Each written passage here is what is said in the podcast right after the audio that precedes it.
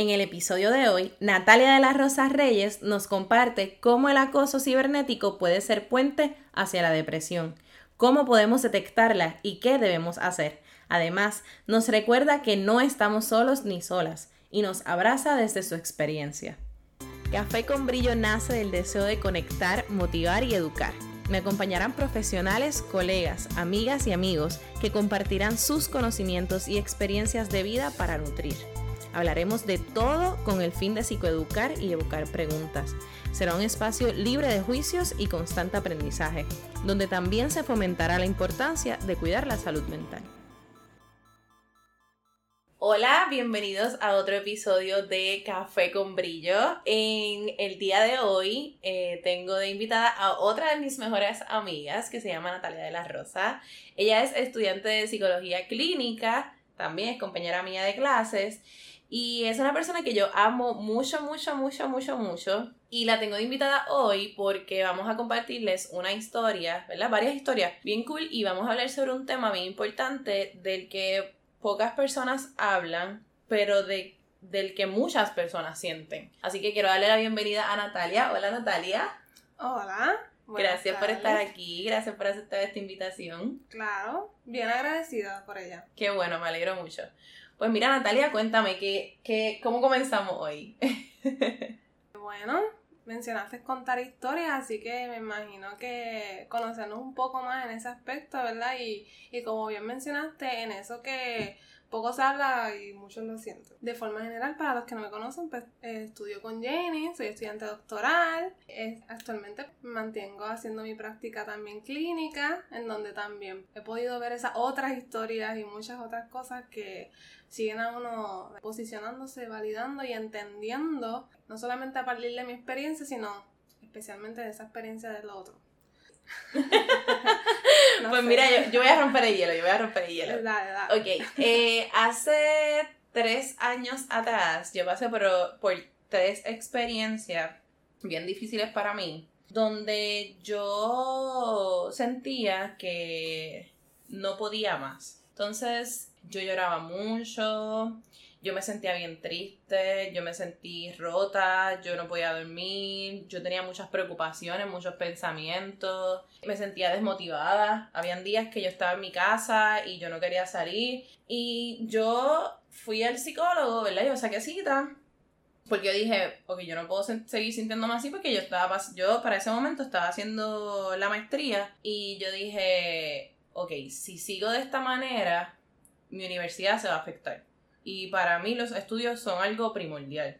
O sea, son unas metas que yo tengo bien claras, bien establecidas y que yo quiero cumplir. Eh, y que siento que si no las cumplo, pues me estoy fallando a mí misma y a lo que yo quiero. Así que yo saqué una cita con el psicólogo y cuando yo fui, que él me atendió, él me diagnosticó con depresión.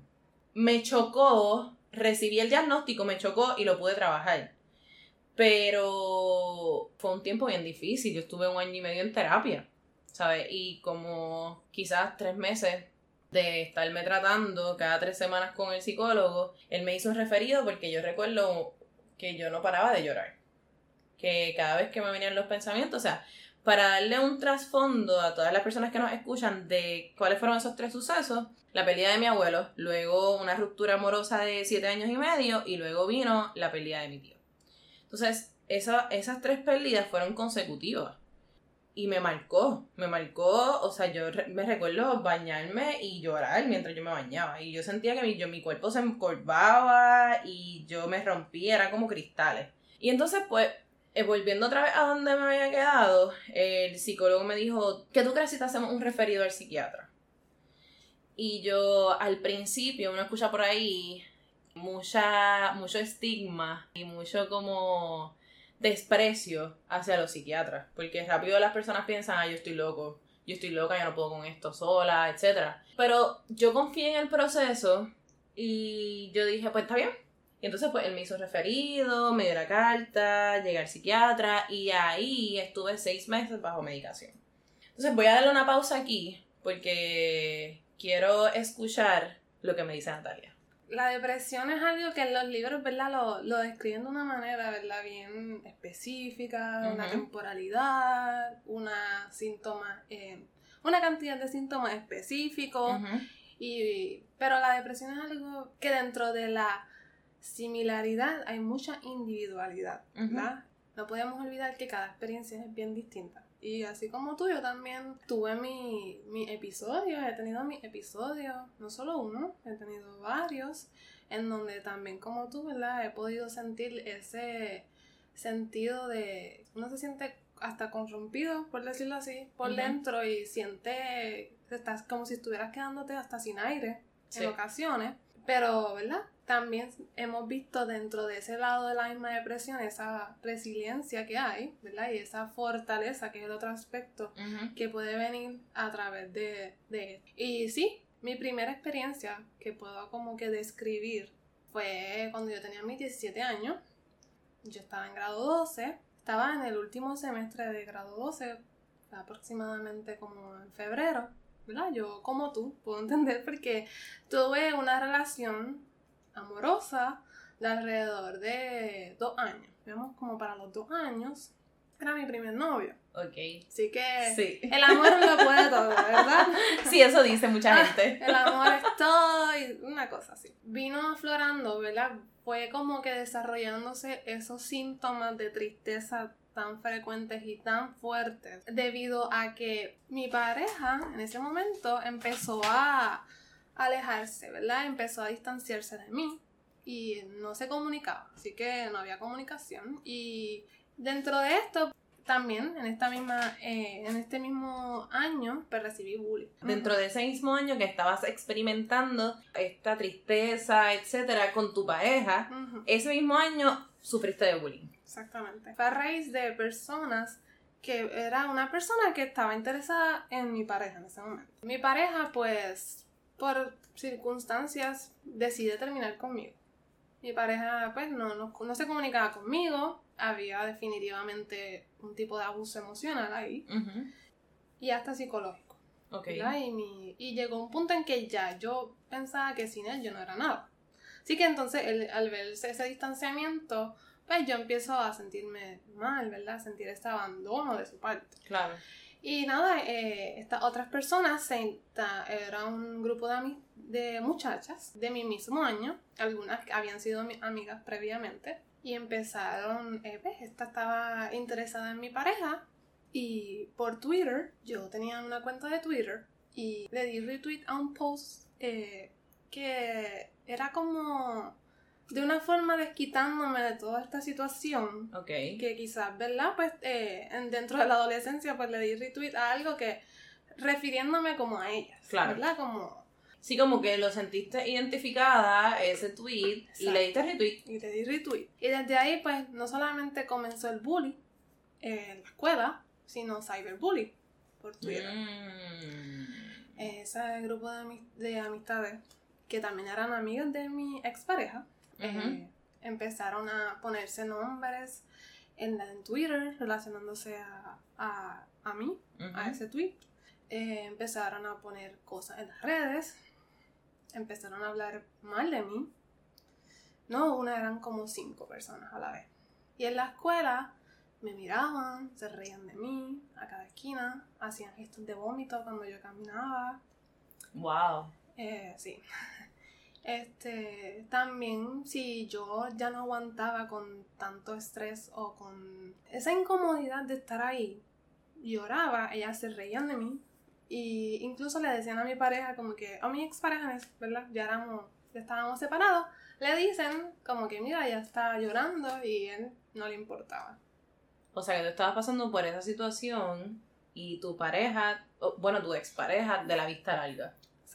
Como que, eh, pues ya no es más mi responsabilidad. ¿Y qué tú tenías entonces, para ese entonces 16? 17. 17. ¿Qué cosas, y, y creo que voy a, a tocar fibra, eh, y me perdonas y si no quieres contestar o no conteste. ¿Qué cosas te escribían? ¿Qué palabras usaban ellas? Han pasado ya seis años, así que están un poco, ¿verdad? Ya no están tan claras, pero era estúpida, de las que puedo recordar. Eh, mayormente estúpida es la que más clara tengo, porque yo rápido que identifiqué eso, yo cerré mi cuenta de Twitter. Yo la mm. bloqueé. Y al ver que ellas me... Antes de cerrarla, yo la bloqueé a todas. Y al bloquearlas también comentaron más sobre mí. Eh, no sé si boba, estúpida, no recuerdo exactamente qué otras, pero también recibí, ¿verdad? Ese abuso psicológico porque esa persona que me bulleaba, que estaba interesada en mí, exponía fotos de mi ex, porque ellos eran amigos, mm. para lastimarme a mí. Claro. No, hay para crearte celos, inseguridades. Exactamente.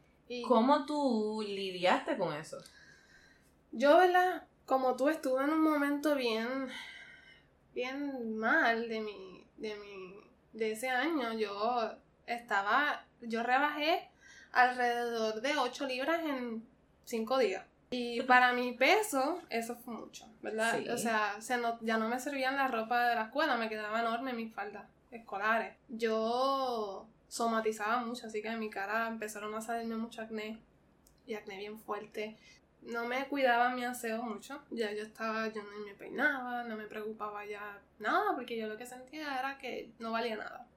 Así que yo estaba en una tristeza bien, yo no podía estar con esas personas con las que en algunas cogía clases y me sentía completamente mal todo el tiempo, una tristeza. Llegaba a mi casa y lo que hacía era llorar y llorar. ¿Y cómo yo manejé esto? Llegó un punto en que yo misma dije, tienes que buscar ayuda psicológica. Yo misma lo hice y yo misma hablé con mi mamá, saqué una cita con, ¿verdad? Porque mi mamá era la que me tenía que ayudar. Así que me llevaba a mi mamá allí, a la psicóloga. Y así fue que fui entonces trabajando. Estuve así meses en ese estado, ¿verdad? El punto en que yo llegaba a mi casa y me quedaba en la cama horas. A veces ni ganas de bañarme. Lo que hacía era llorar, estar a oscura, en la colcha, debajo de mi sábana. Y siempre recuerdo que una de, de las cosas que me ayudaron a motivarme a buscar ayuda y a trabajar en mí y a darme cuenta de cuán mal estaba fue cuando mi mamá que mi mamá no, es muy expresiva, fue a donde mí y me lo dijo, como que llorando, me acuerdo ella al lado de mi cama, rogándome que me levantara a comer, porque yo no podía pasarle más de tres bocados de comida. ¿Qué sentía tu cuerpo? ¿Que, que, que, no, que estaba cerrado el estómago o querías vomitarlo? Pues mi estómago tenía hambre, pero no podía, yo no podía bajar nada, no tenía apetito, no tenía ese deseo de comer. Entonces tenía un hambre brutal y me comía tres bocadillas, no podía pasar nada. Era algo así. Como que de momento me daba hambre y de momento se me iba. O de momento estaba comiendo y empezaba a llorar y no podía parar de llorar. Sí, yo, yo recuerdo que para, cuando pasé la depresión, yo estaba, yo caminaba en la, por la casa en bata, estaba en mi cuarto sola, luces apagadas, este, no me podía concentrar. Igualmente la comida, comía una vez al día, no me comía los dulces ni los chocolates, a mí me encanta el chocolate y yo, nada de eso. Así que puntualizo, ¿verdad? le pongo highlight a eso que dijiste al principio, que todas las personas pueden sentir los síntomas, pero no a todos se les ve, ¿verdad? De la misma manera o por la misma razón. Y yendo entonces por esa línea, hablamos también del bullying, tanto en la escuela como el cyberbullying. Entonces estamos hablando de depresión. Así que el bully nos lleva a la depresión. Van de la mano si nos atienden. ¿Tú llegaste a hablar en algún momento con las maestras? ¿Se le llegaste a decir a tu familia? Sí. Lamentablemente, pues mi familia lo amo y lo adoro, pero no son personas que están educadas en esa área. Lamentablemente, Hay mucho mucha malinformación y hay mucha necesidad de psicoeducar. Y mi familia minimizó por completo mi bullying. Mayormente, pues mi mamá, lamentablemente, pues cuando yo le dejé saber, lo que me dio fue como que, ay, ya ignorada, ¿verdad? Algo que quizás se escucha común en, lamentablemente, en muchas familias y en muchas situaciones que ocurren aquí también en, en este país y en otros. Sí, totalmente. Yo le dije a la psicóloga Dentro de mi queja principal, dentro de mi problemática que yo le dije, además de mi rompimiento de, pareja, también le dejé saber eso.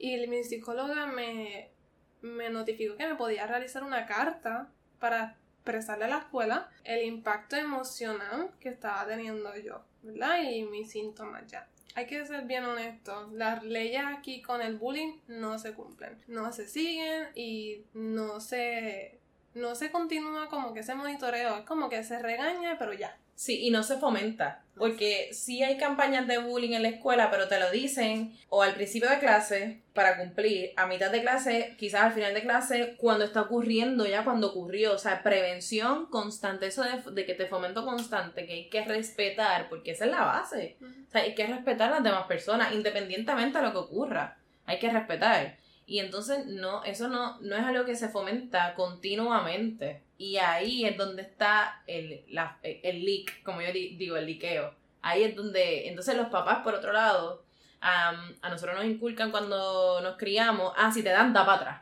Ah, si te grita, grita. Ah, no nos dicen, si te dicen algo, ve a la oficina si te dicen, ve a, la, donde la maestra, no fomentan eso, sino fomentan más violencia o simplemente, como tú acabas de decir, que en tu caso fue, ignórala. Es como yo estaba hablando en el, en el podcast, en el primer podcast de las emociones, que tú sigues guardando, guardando las emociones como si fueran una cartuchera.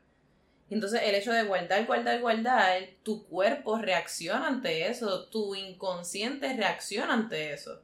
¿Cómo fue ese proceso tuyo de depresión que estabas entonces lidiando con tu ruptura amorosa y con el bullying en la escuela y cibernéticamente? Yo siempre que pienso en las experiencias más difíciles que he tenido, siempre esa es mi primera.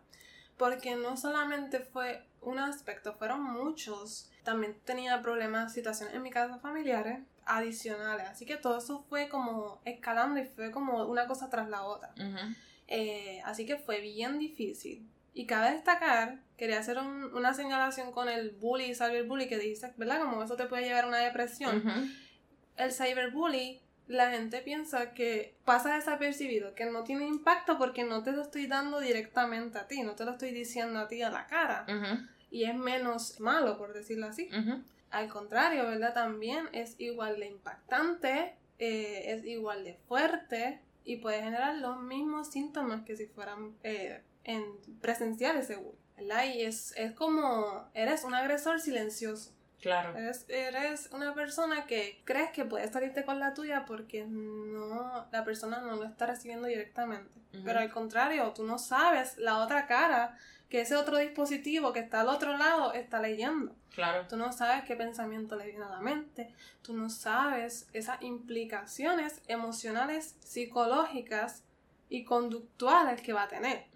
Y en mi caso, como dices, cómo lo manejé esta dificultad, lamentablemente, todas esas situaciones previas y el bullying y la, la ruptura amorosa, ya esa baja autoestima a niveles que más bajos yo creo que yo no los podía tener, me llevaron a mi pensamiento suicida y mi intento suicida. Fíjate, y ahí mismo yo estaba pensando cuando me estabas hablando, porque yo considero que el cyberbullying es más fuerte que si te lo estuvieran haciendo en persona. Porque en persona, ¿verdad? Pueden estar los compañeritos y ya, de clase, los compañeritos, compañeritas y la persona que está involucrada. Pero al ser algo cibernético, o sea, lo puede ver todo el mundo, lo puede ver cualquiera.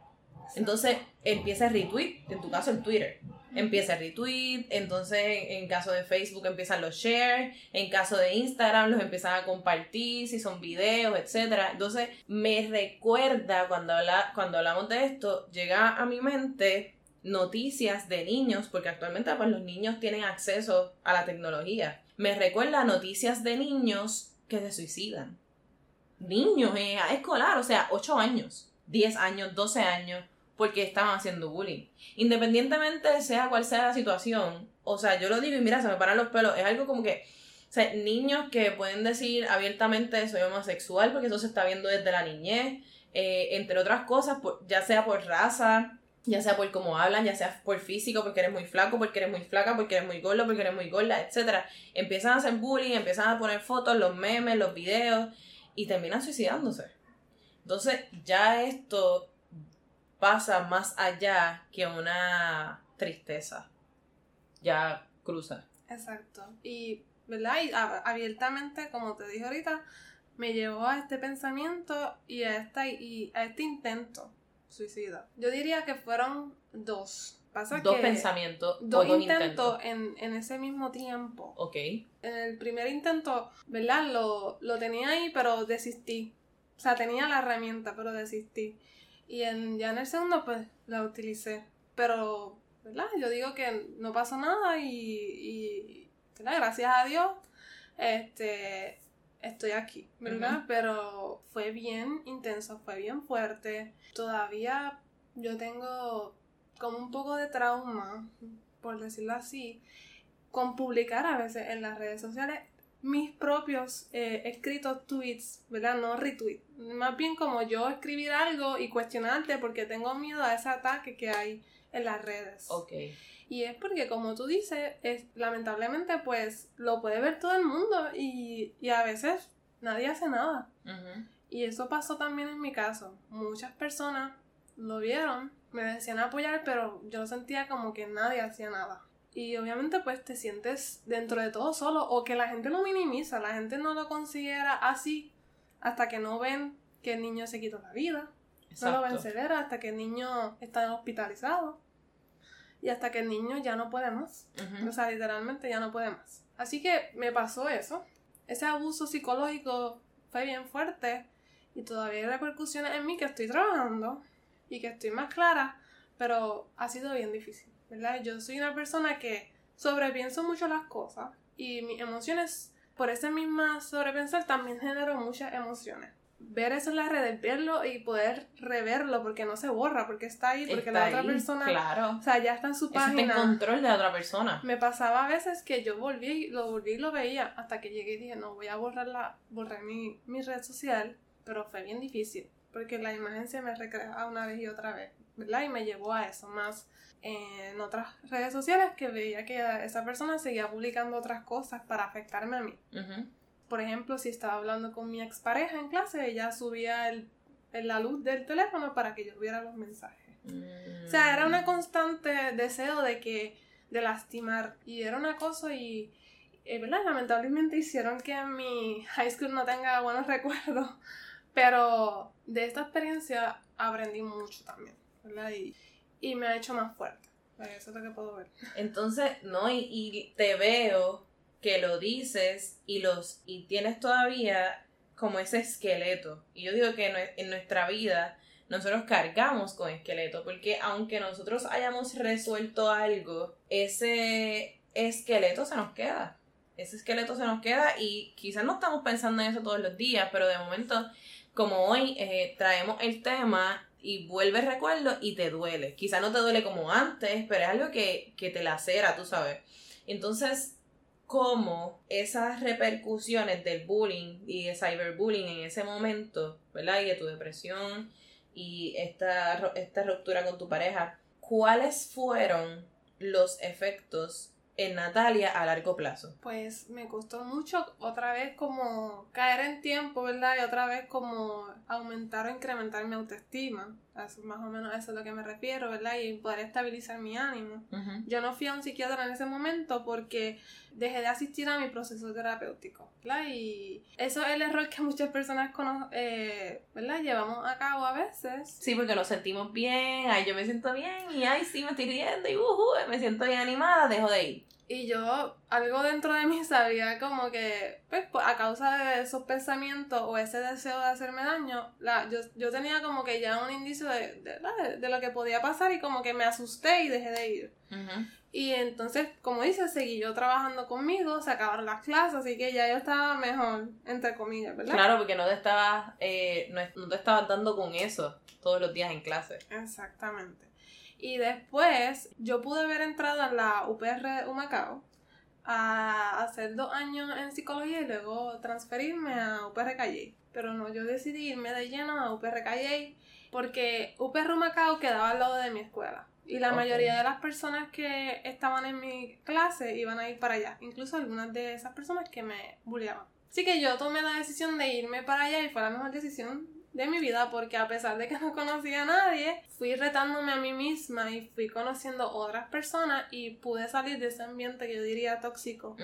Así que me permitió empezar como que de nuevo. Sí, todavía tenía mucho eh, dificultades para poder dejar por completo de, de, hablar con mi ex, porque mi ex, el abuso era tanto que él seguía ahí de momento diciéndome, ¿verdad? Que él todavía me amaba y que me extrañaba cuando Mm, veías que las acciones no iban a fin con, con lo que decía. claro. Y, y no, después eh, pasó casi un año donde yo, con, ¿verdad? Decidí cortar eso. Y ahí fue como que yo entiendo que mi vida dio ese otro giro de como que no, Natalia, tú te mereces otra, te mereces algo mejor. Y como que yo pienso que ahí, entonces pude como que crear más fortalezas y si me volvía otros síntomas de tristeza fuerte, pues ya yo sabía como que, que yo tenía la capacidad de enfrentarlo, ¿verdad? A mi manera Claro. y, y de que de esa resiliencia que se ha ido desarrollando a través de los años.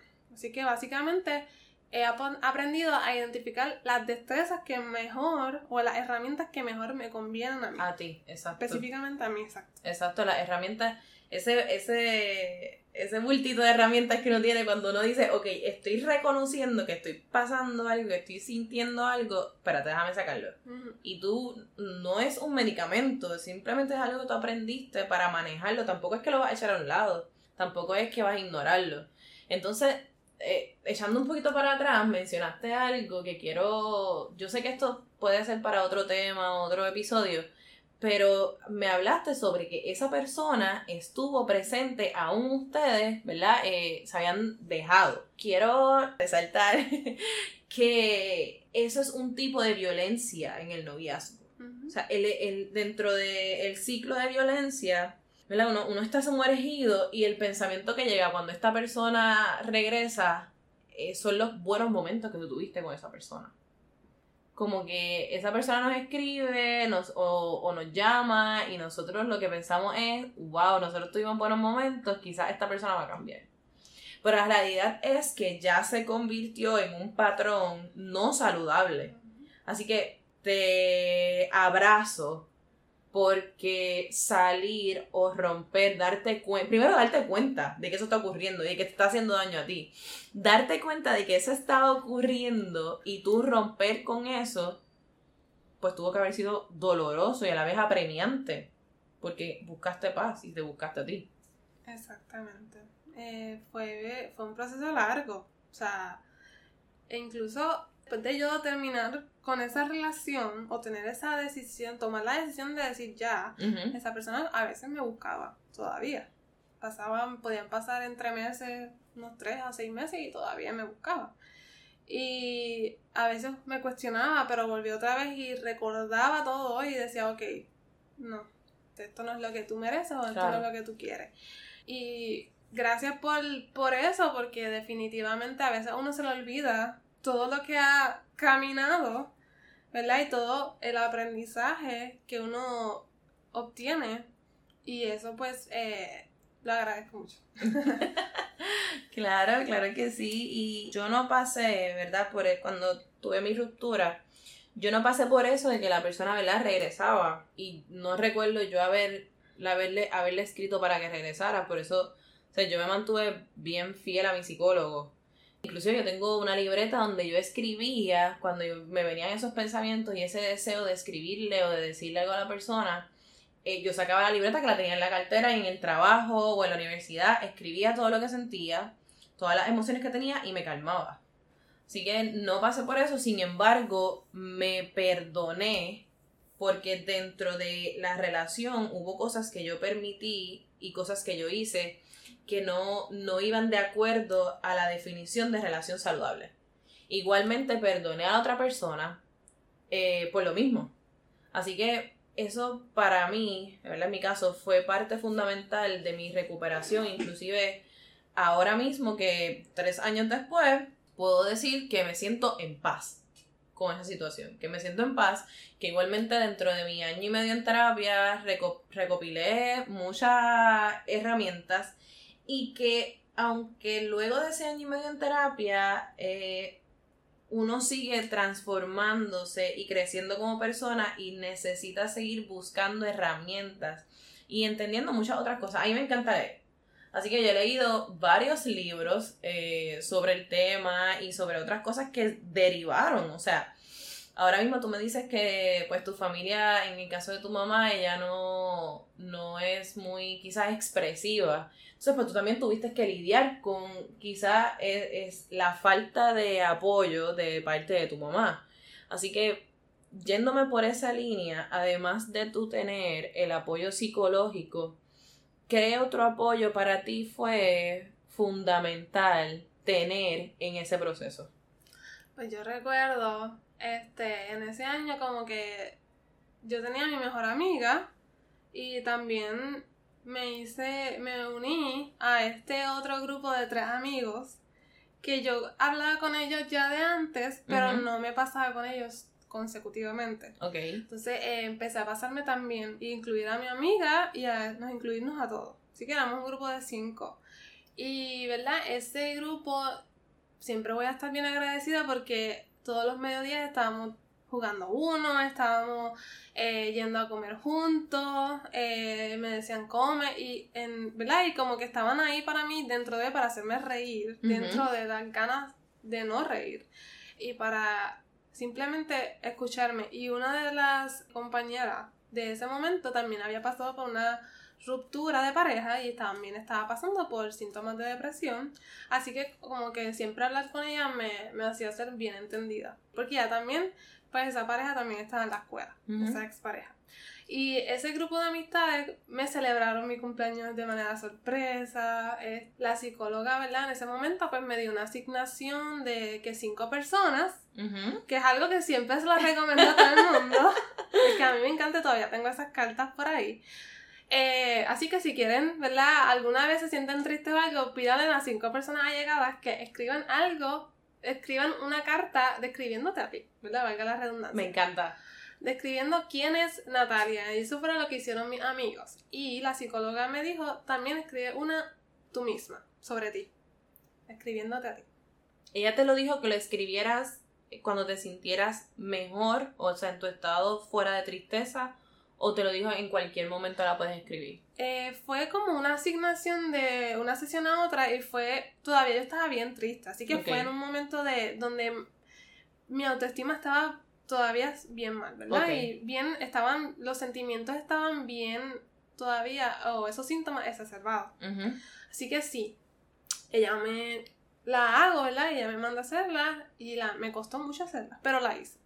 Sin embargo, también al leer la carta de mis otros compañeros, siempre me impactó mucho una de ellas, que era de esta muchacha que también era bien afín con, ¿verdad? Que teníamos esta misma situación en común. Y me impactó mucho porque ella siempre, como, ella pudo poner en palabras todo lo que yo sentía y pudo recordarme todo ese valor que yo tenía y que tengo. Qué bello. Este, ¿verdad? Eh, un ejemplo, ella decía, eh, Natalia es una rosa que no sabe el capullo hermoso que va a ser. Era algo así.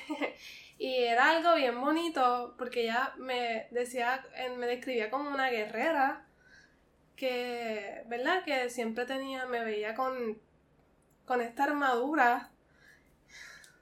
Y... Es bien emocionante. Es bien emocionante porque nosotros día tras día eh, sí nos miramos al espejo y nos decimos cositas bonitas, pero el escucharlo, porque uno entiende y uno dice, sí, yo soy inteligente, yo soy valerosa o valeroso, yo soy increíble, yo soy única, yo soy único, pero escucharlo de otras personas, nosotros no estamos acostumbrados o acostumbradas a que otras personas nos digan, nos reflejen eso que nosotros somos. Y el recibirlo de tu amiga es espectacular. Sí, todavía yo la leo y, y puedo llorar, evidentemente, como pueden ver. Eh, pero es que fue lo que necesitaba. Yo creo que eso, esa carta, las demás estuvieron, claro, está hermosas, pero esa tenía algo particular que hizo, me demostró el porqué de la tarea el propósito de esa tarea. Y, me, y cada vez que me sentía triste o que tenía dudas o que quizás venía otro pensamiento, yo leía esa carta. Y era como, como un factor protector, ¿verdad? Que era lo que me ayudaba a, a disminuir ese pensamiento, a, a, a, como que hold it, aguántalo ahí, que, que, que esto implica que algo, un propósito tú tienes y no lo estás viendo. Porque tienes esta nube en tu cara ahora mismo que lamentablemente pues está te está afectando y es real, pero que, que un día va a solapar y va a ir, ¿verdad? Y se va a ir. Y, y eso me ayudó mucho. Y todavía la tengo por ahí y en verdad la amo. Y e invito a todas las personas, ¿verdad?, que puedan utilizar esa estrategia porque definitivamente... esa me encanta. Es buenísima y para una persona que hace tiempo no ha escuchado algo valioso de sí mismo, es bien esencial, ¿verdad? Yo necesitaba algo así. Mi familia, yo la amo y la adoro y han aprendido mucho porque esta carrera de psicología no viene en mano. Yo también educo mucho en mi casa. Y yo, también. Y yo sé que no, no es por mal, es que lamentablemente estamos educados a ser fuerte. Ah, ponte la coraza, eh, no llores, eh, no... Totalmente. No, tienes que ser productivo, tienes que levantarte de la cama, tienes que estar motivado. Eh, si no lo eres, eres un bueno para nada. No sirves. Estás perdiendo el tiempo. Sí. Exacto, y no sirves. Lamentablemente, ese es el pan de cada día de muchas personas que entonces generamos estas expectativas que tenemos que tener al otro. Claro. Y esas expectativas también nos pueden llevar a una depresión si no se cumplen. Y nos frustra, claro que sí. Nos frustra y ¿verdad? la raíz de esas depresiones va a ser bien diferente para cada, una, para cada persona. Eh, y es bien una experiencia bien diferente ¿verdad? para cada uno. Eh, pero sí, definitivamente así fue. y entonces, ¿qué, qué, dejándome llevar por esa línea de las palabras invalidantes, ¿verdad? Que, que nosotros tendemos a decir por tratar de no acercarnos a trabajar con tu herida y a la misma vez no te permitimos que tú trabajes con tu propia herida. Así que, ¿qué cosas yo le pudiera decir a alguien que esté pasando por acoso cibernético o acoso en el trabajo personal, acoso de, su pareja, acoso de algún ambiente, ¿verdad? Algún escenario. ¿Qué, qué palabras Natalia, vamos a ponerlo un poco más personal, qué palabras la Natalia de hoy le pudo haber dicho a la Natalia de ese entonces para que se sintiera mejor? Yo, yo utilizo mucho eso también en terapia. y es bien bueno, tú ves muchas cosas interesantes. Pero yo siempre he pensado eso. ¿Y qué cosas le podría decir? Primero, darle un abrazo. Si yo pudiera darme ese abrazo que, que tanto necesité, pero no es porque quizás no me lo ofrecieran, es que era, es un abrazo que no solamente viene con esa calidez, sino con ese entendimiento y comprensión o intento de comprensión de lo que uno está pasando. Y, ¿verdad? Este, me hubiese dado ese abrazo, me hubiese validado y hubiese llorado conmigo misma. Porque qué hermoso cuando alguien se sienta a llorar contigo y tú como que no te sientes menos, eh, no sé, menos incómodo, por decirlo así.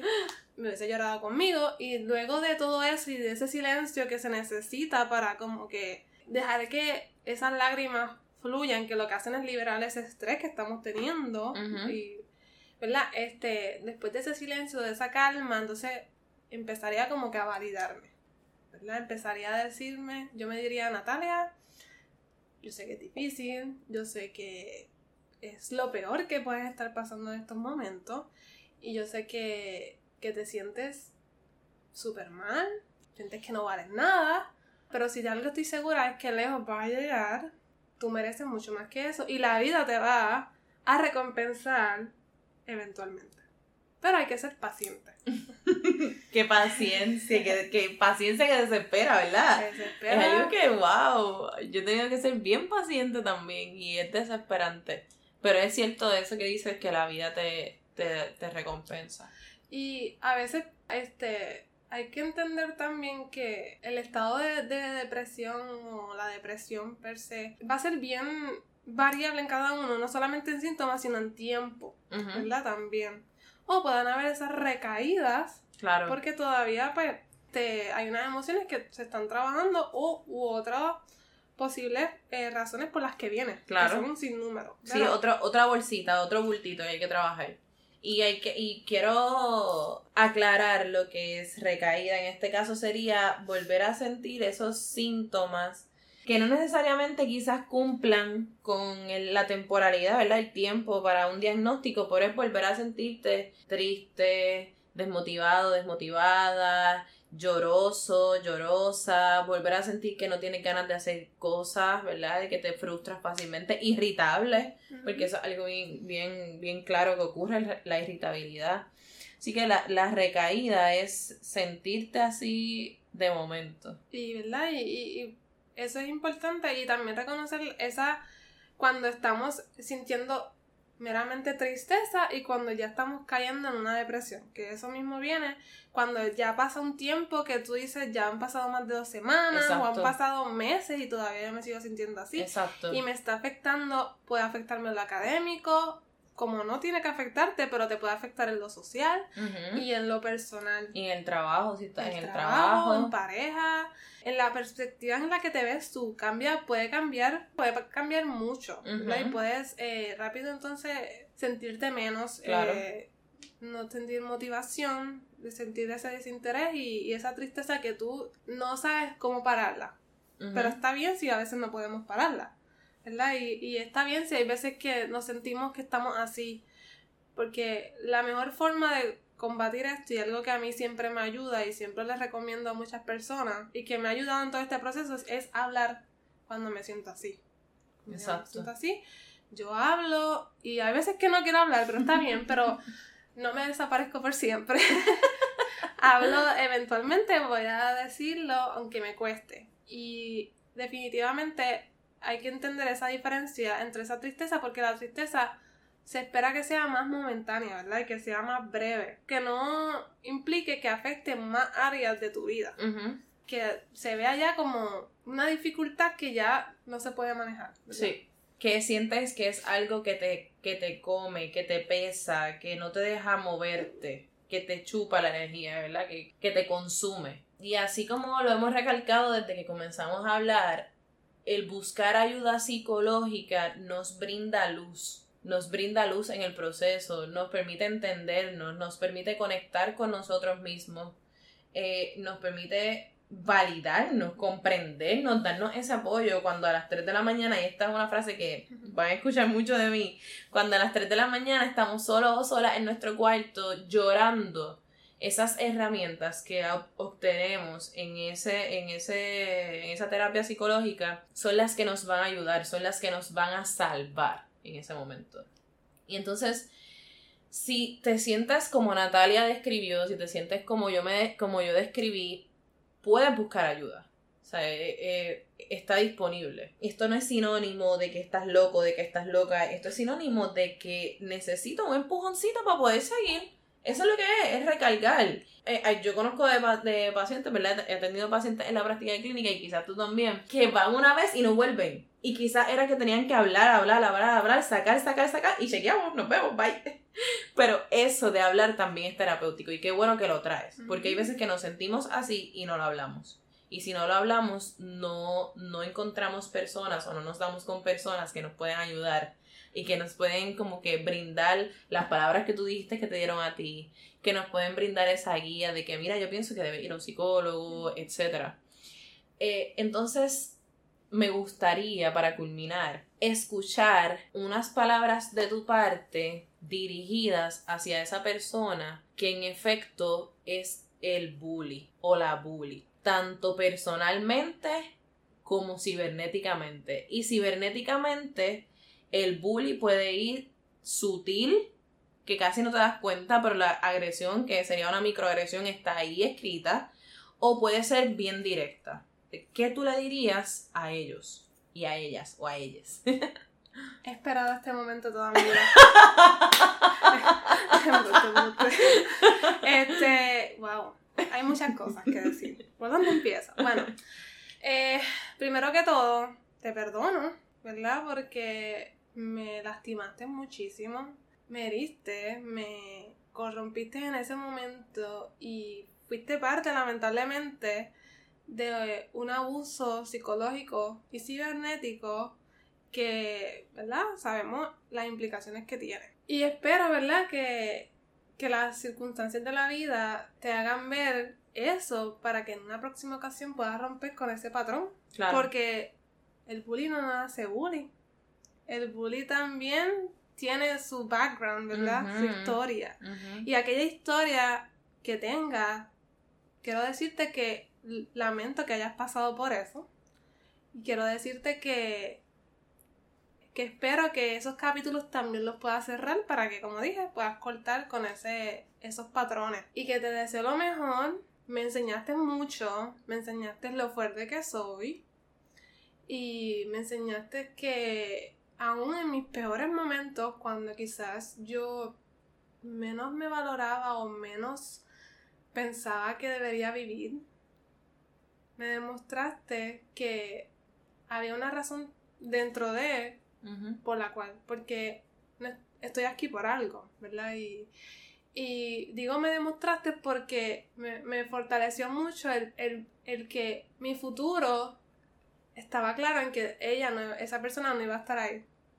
Y el pensar en que esto es temporero porque no la vas a volver a ver, me, me, dio esa motivación de que esto no es para siempre.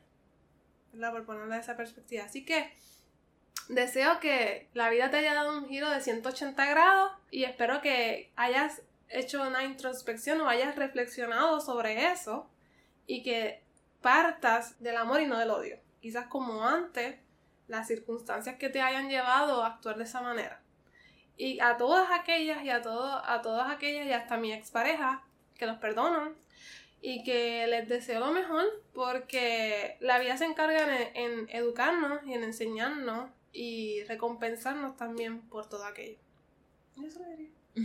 Totalmente, la vida se encarga, así mismo es. Y yo quiero dirigirme a todas estas personas que ahora mismo están poniendo tweets o ahora mismo están poniendo status en lo que sea, video, a todas estas personas, que la mejor arma que tú puedes utilizar a tu favor siempre es la comunicación. Si tú sientes que tienes coraje, que algo te molesta, que algo no te gusta de esa persona, háblalo, comunícalo, exprésate, ¿verdad? Y no lo hablo que esto va a ser un, un, tema para otro episodio. No lo hablo agresivamente, no lo hablo desde el coraje, lo hablo desde tu corazón. Si te molesta, intenta hablarlo, exprésalo en paz, cordialmente, porque ya, ya vimos en estos minutos que nos escucharon las repercusiones que tiene escondernos detrás de una pantalla y simplemente en letras poner lo que sentimos de manera agresiva. Así que, Natalia, muchas, muchas gracias por estar aquí. Y que, algo que quieras, ajá, quiero, quiero recalcar que las redes sociales, como tú bien dijiste, todo el mundo lo ve. Y eso que dijiste es importante. Tenemos que siempre recordar que tu diario no es un diario reflexivo. Totalmente. Eh, el diario reflexivo está hecho para ti y únicamente para ti y tu psicólogo psicóloga si quieres compartirlo con él. Es para nosotros canalizar esa energía. Y no quiere decir que no se canalicen en las redes sociales, pero siempre recordando y siendo empático el uno con el otro. Claro.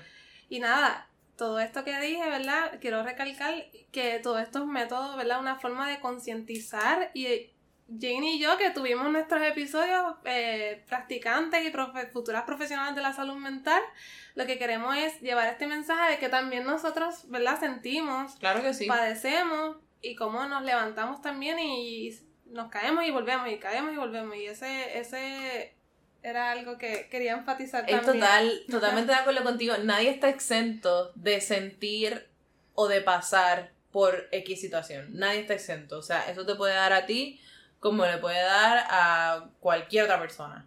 ¿Sabes? A, artistas reconocidos, no reconocidos, a cualquier persona, a un familiar. Así que la palabra que dice Natalia es bien importante. Seamos empáticos, seamos compasivos. Y autocompasivos. Autocompasivos también, claro que sí. Date muchos abracitos y tírate muchos besitos en ese espejito. Así que ahora sí, gracias Natalia por estar aquí conmigo hoy, por permitir que tu voz, tu experiencia llegue a oídos de las personas que nos van a escuchar, que nos están escuchando.